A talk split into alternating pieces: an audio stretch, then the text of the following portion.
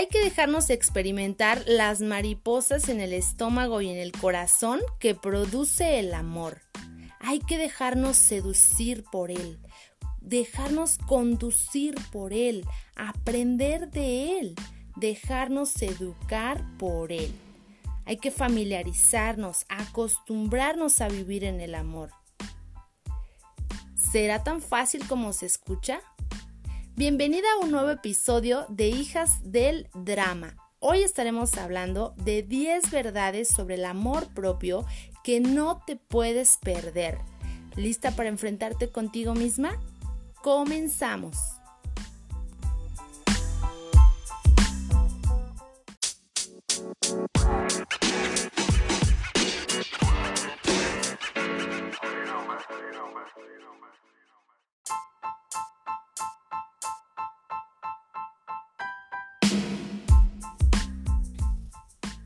Hello, hello, ¿cómo estás? Espero que muy bien, yo estoy muy contenta.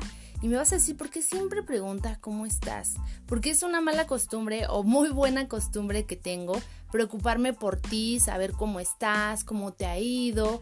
Ojalá tú pudieras platicarme cómo te ha ido en estas semanas que han sido difíciles, pero creo que poco a poco vamos adquiriendo la capacidad de adaptarnos a esta nueva normalidad. No ha sido nada fácil, no ha sido sencillo para nada, pregúntamelo a mí, pero creo que poco a poco las cosas van tomando su curso y definitivamente yo estoy desarrollando mi paciencia. Espero que tú también tengas la cordura todavía para poder desarrollar lo que necesites para sobrellevar esta situación. Y bueno, después de haberte dado la bienvenida, quiero recordarte que estás en Hijas del Drama. Yo soy Nadia Hernández y hoy te vengo a platicar de un nuevo tema que tiene que ver con tu vida. Así que si estás lista, vamos a tocar la puerta para platicar de cosas que creo que son fundamentales hablar entre mujeres y entre seres humanos. Así que hoy te traigo el tema de 10 verdades sobre el amor propio que a veces no es que nadie te diga, sino que cuesta mucho trabajo tomarlas en cuenta o decirlas porque a veces no estamos tan acostumbrados a hablar de ello, así que hoy vamos a romper esa barrera o a tratar de cruzarla un poquito para poder hablar de esas cosas que nadie quiere decir porque a veces nos da miedo ser vulnerables. Así que, como yo te he dicho más de una ocasión, aquí la idea es que en Hijas del Drama podamos ser eh, auténticas, podamos ser nosotras mismas y digamos lo que no nos atrevemos a decir en otros lugares.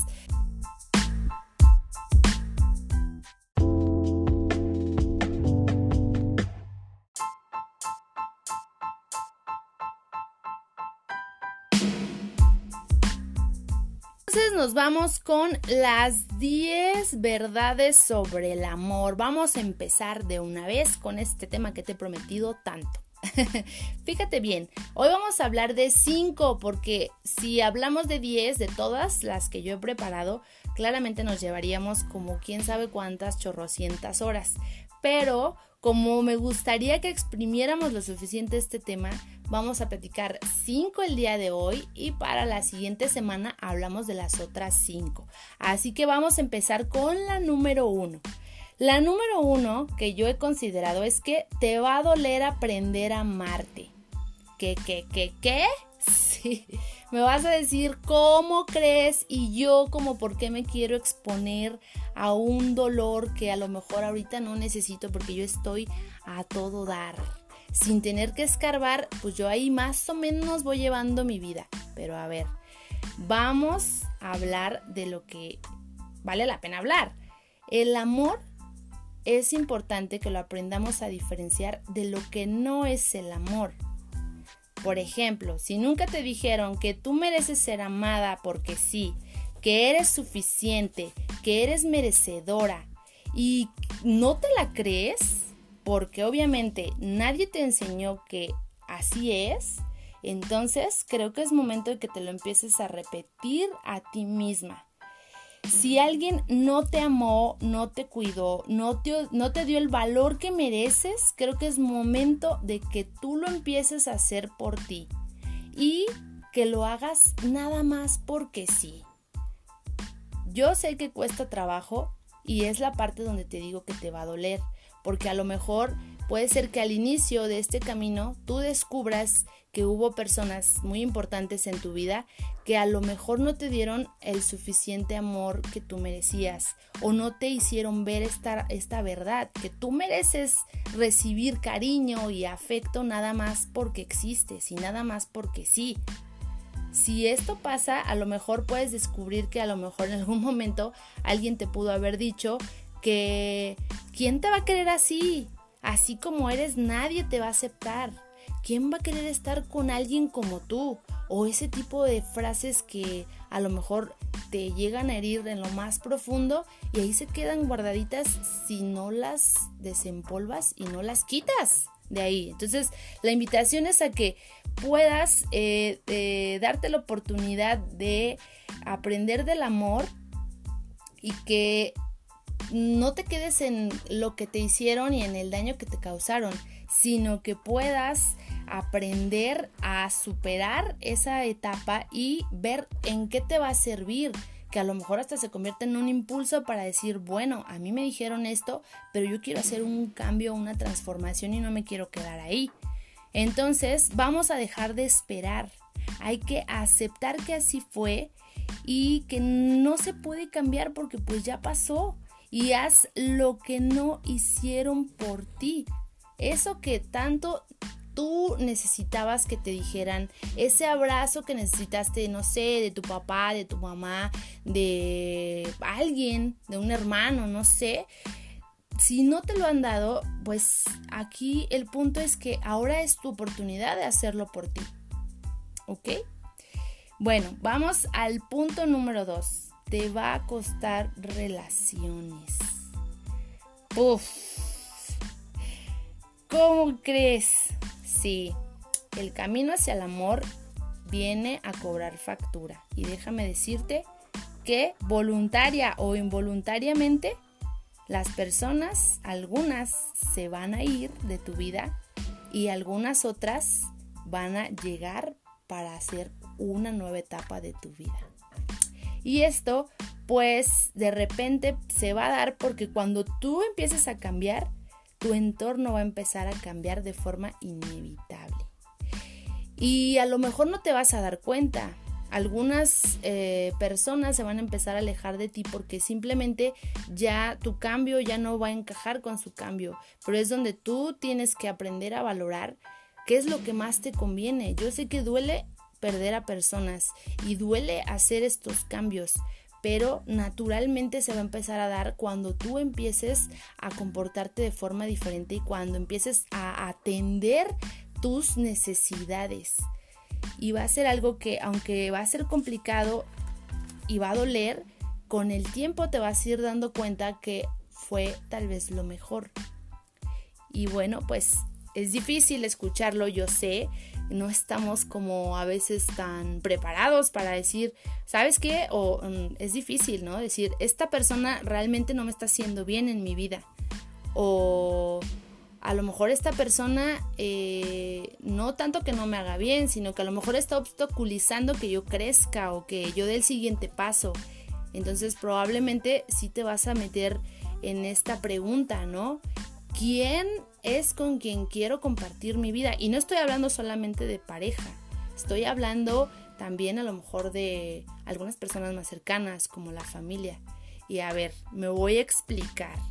No estoy diciendo que definitivamente en todas las relaciones vas a terminar mal o ya no le vas a hablar a tus papás o ya no le vas a hablar a tus hermanos, a tus cuñadas o ya no le vas a dirigir la palabra a nadie porque como tú ya vas a ser diferente, no. Estoy hablando de que las relaciones que sean reales van a perdurar y van a evolucionar contigo y van a, vas a llevarlas a ese punto donde el cambio se manifieste también ahí. Pero las relaciones que no merezcan estar contigo, definitivamente puede ser que caduquen, porque a lo mejor tú vas a tener una nueva forma de pensar y definitivamente naturalmente te deshaces de algunas cosas en tu vida. Y no estoy hablando de que no sean eh, importantes, todas las personas son importantes, simplemente que en tu vida ya no van a tener el rol a lo mejor que siempre habían estado teniendo. Y no es que tú les vas a decir, sabes que tú ya no me convienes, bye, a lo mejor en algunas sí, sí va a pasar, pero va a haber otras en las que solitas las personas se van a alejar porque ya no van a coincidir contigo. Y dígase, si dejas a lo mejor, mm, cambias tus hábitos, cambias tu estilo de vida, a veces eso pasa y pues es inevitable y, así, así sucede en la vida. bueno, vamos a la tercera. La tercera verdad es que te puedes llenar de culpa. ¿Cómo va a pasar esto? Mira, si te equivocaste, si sentiste vergüenza por algo que hayas hecho y que dices, hijo, ¿cómo pues? ¿Cómo hice eso? ¿Cómo me atreví a ser de esta manera tan grosera? ¿Cómo es que eh, fui tan cruel con tal persona? ¿Cómo es que fui tan desconsiderada con esta otra? ¿Cómo es que me hice tanto daño a mi cuerpo? ¿Cómo es que... A ver, no estamos hablando de que somos puritanas, estamos hablando de que de repente cuando tú quieras aprender a amarte a ti misma, te van a caer veintes de cosas que no te convienen en la vida, para ti, para tu persona. Que a lo mejor hay cosas que te han estado afectando y que se reflejan en tu rendimiento físico, en tu trabajo, en tu aspecto, a lo mejor tu piel, a lo mejor te cansas muy rápido, a lo mejor eh, tus hábitos no te están ayudando a crecer económicamente, no sé, muchas cosas que, que te empiezas a dar cuenta cuando empiezas este camino hacia el amor propio, que te llenas de culpa en algún punto, pero nada más debes de recordar que cuando llegues a este punto, solo debe de servirte de referencia para que tú recuerdes qué es lo que tú no quieres para ti. No para que te estés latigando y te estés agarrando ahí, este, ¿cómo se dice? Con el látigo y te estés flagelando por todo lo que hiciste mal. No para que te castigues una y otra vez y no salgas de este círculo vicioso tampoco. Es para que tú decidas ahora cómo quieres vivir y que digas, si estuve en el hoyo en algún punto, pero ahora tengo la necesidad de salir del hoyo y empezar a hacerme cargo de mi vida. ¿Qué se siente vivir en el hoyo? Pregúntate cuando llegues a este punto. Cuando sientas culpa, pregúntate qué se siente vivir aquí en la culpa y sintiendo eh, a lo mejor mm, vergüenza de ti misma en algún punto pero no para que te estés ahí latigando como te digo, sino para que después digas, ¿sabes qué? Pues sí, ya me di cuenta que me siento decepcionada, que me siento triste, abandonada, que me siento enojada. Entonces, ¿qué vas a hacer con todo eso? ¿Cómo lo vas a utilizar a tu favor para salir de ese agujero? Ay, es que es tan emocionante este tema, tan intenso. Te lo digo de corazón porque muchas de las cosas que te estoy platicando yo las he pensado en mi vida y, por eso te lo estoy compartiendo. Y bueno, vamos al número 4. ¿Qué va a pasar? Que vas a conocer el perdón. No te preocupes, o sea, no todo va a ser culpa. Cuando superes esta parte de la culpa, vas a descubrir también esta parte que da un poco de esperanza porque el perdón es el arte de tratar de reparar el daño. Y hablamos de daño tanto físico, emocional y mental. Puede ser que en el camino hayas arrastrado a alguien que probablemente le hiciste a lo mejor daño o lo trataste como no te diste cuenta, pero fue cruel, fue triste, fue duro, te llevaste entre las patas. Y a lo mejor a veces es bien difícil reparar el daño con, con ciertas personas en nuestra vida, pero aquí el punto es que sí, pues hay que reconocer que nos equivocamos y tratar de, enmendar las cosas si es que se puede. Bueno, ya no se puede deshacer el pasado, pero sí puedes tratar de, de suavizarlo, de enfrentarlo y decirle, oye, estaba en una etapa muy mala de mi vida, me equivoqué, te dañé, te dije esto, te herí, a lo mejor este no sé, te causan daño que ni yo misma supe medir, Pero estoy aquí y quiero decirte que si hay algo que yo pueda hacer para repararlo, pues estoy dispuesta a trabajar en ello. Y también la persona, la otra, está en su derecho de decirte, no, no quiero saber de ti. Y eso también puede ser un golpe duro, pero por lo menos tú ya avanzaste en reconocer que te equivocaste. Y eh, aquí vamos al punto del perdón, que estamos hablando de que si es un arte, quiere decir que te va a tocar llevar tiempo y dedicación y mucho esfuerzo, porque eso es el arte es darle tiempo de tu vida a algo que te gusta y te interesa mucho. Entonces, en la parte del perdón requiere de mucho tiempo y tú te vas a ir dando cuenta. Pero aquí el punto es que la primera que tienes que perdonar es a ti misma. Porque a veces nos convertimos en nuestras peores jueces. Y es aquí donde entra el punto número 5. Te van a juzgar. Sí, pero a veces la que se va a juzgar más duro y va a ser más despiadada contigo misma vas a ser tú. Y cuando llegues a este punto, cuando empieces a criticarte y cuando te vuelvas tu peor verdugo, es donde más tienes que aplicar esta parte de empatía. ¿Y qué es eso? Pues es otra arte que te voy a platicar la siguiente semana.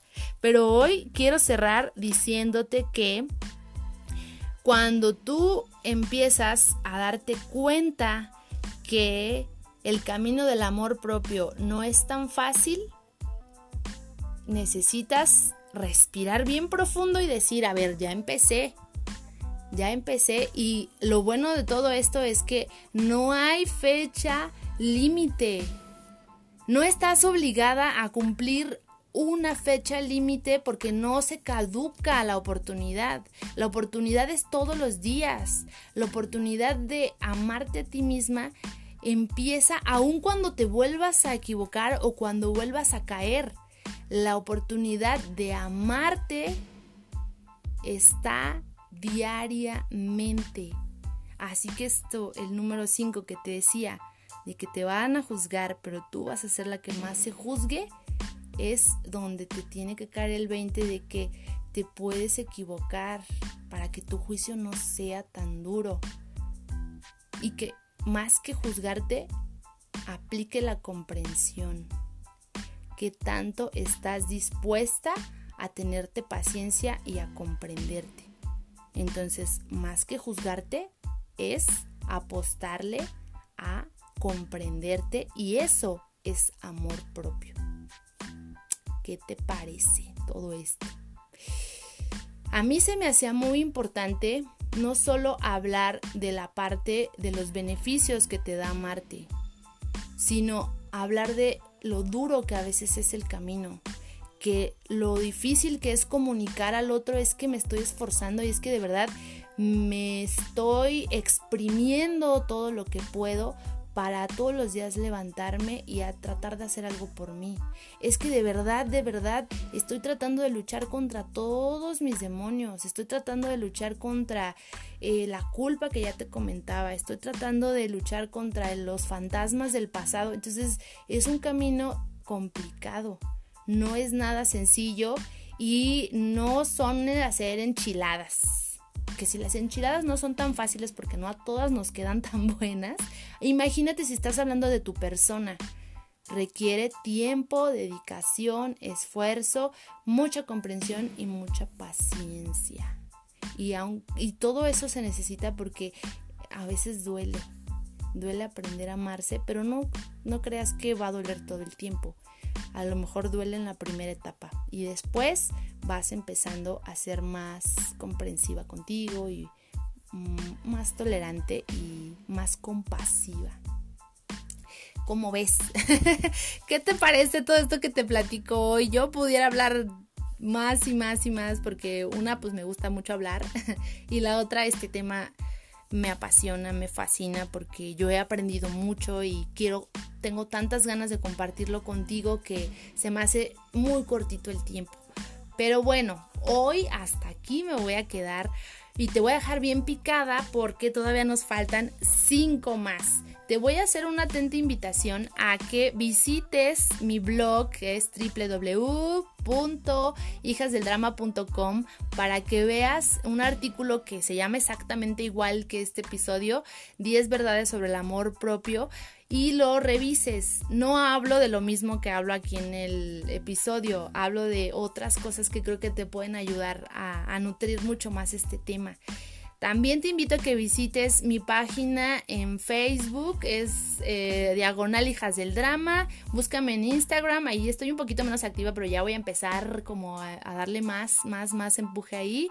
Y pues yo con muchísimo gusto, si tú quieres platicarme algo con lo que te identificaste de este tema, o si dices yo no estoy de acuerdo contigo porque a lo mejor para mí no fue tan así, a lo mejor fue así, yo estoy abierta a escuchar tu experiencia, quiero conocer otros dramas de la vida, otras perspectivas y con mucho gusto yo te voy a estar contestando y te agradezco que hayas escuchado este Primera, esta primera parte de este episodio que se titula 10 verdades sobre el amor propio. Mi nombre es Nadia Hernández y nos estaremos escuchando la siguiente semana con la segunda parte. Así que está, estate muy pendiente porque todavía hay muchas cosas que hablar sobre el tema. Que tengas un excelente día y seguimos en contacto.